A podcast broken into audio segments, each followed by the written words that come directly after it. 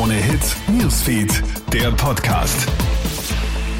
Schönen Vormittag, Clemens Draxler hier. Nach einer Nacht weiterer heftiger Kämpfe hörst du hier ein Update aus der Ukraine. Vier Tage nach Beginn des russischen Angriffs muss die ukrainische Armee einen ersten Rückschlag hinnehmen. Russischen Soldaten dürfte es in der Früh gelungen sein, ins Zentrum der Millionenstadt Kharkiv im Osten des Landes einzudringen. Bewohnerinnen und Bewohner der Stadt sollen in ihren Häusern bleiben. Bei dem Angriff auf Kharkiv ist in der Früh auch eine Gaspipeline explodiert. Sie soll von der russischen Armee in die Luft gejagt worden sein. Zu den im Netz kursierenden Videos teilt die Ukraine mit, dass es sich nicht um einen nuklearen Angriff handelt, auch wenn es auf den ersten Blick so aussehen mag. Kharkiv scheint zu fallen, dafür wächst in Kiew die Hoffnung, den russischen Invasoren standhalten zu können.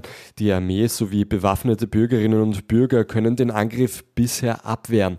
In der Nacht hat es zwar wieder schwere Kämpfe gegeben, dennoch ist es in der Hauptstadt vergleichsweise ruhig geblieben.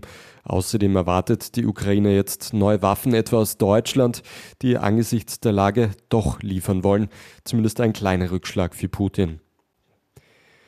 Tagelang ist darüber diskutiert worden, jetzt hat sich die EU geeinigt. Russland wird aus dem internationalen Zahlungssystem SWIFT ausgeschlossen. Es sind die bisher schwersten Sanktionen gegen Russland.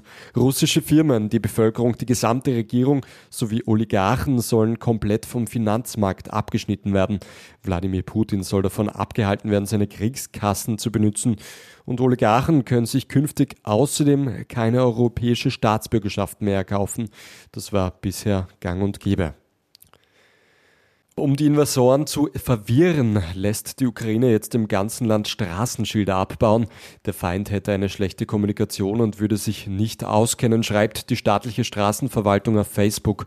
Die Demontage hätte höchste Priorität. Alle Regionen und Gemeinden sollen sofort mit dem Abbau beginnen. Auf der Fotomontage der staatlichen Straßenverwaltung ist statt eines normalen Straßenschildes ein Schild mit der Aufschrift Zitat Fick dich montiert.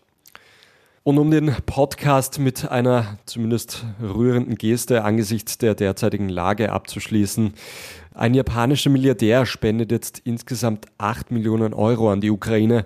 Der Unternehmer will das Geld der humanitären Hilfe für ukrainische Opfer der Gewalt zugutekommen lassen. Der Konflikt sei eine Herausforderung für die Demokratie. Der Japaner hofft sehr, dass Russland und die Ukraine das Problem friedlich lösen können und dass das ukrainische Volk somit wieder bald in Frieden leben kann. Das war's mit dem Update aus der Ukraine für heute Vormittag. Ein weiteres, das bekommst du dann am Nachmittag von meiner Kollegin Tamara Hendrich. Einen schönen Vormittag noch. Krone Hits, Newsfeed, der Podcast.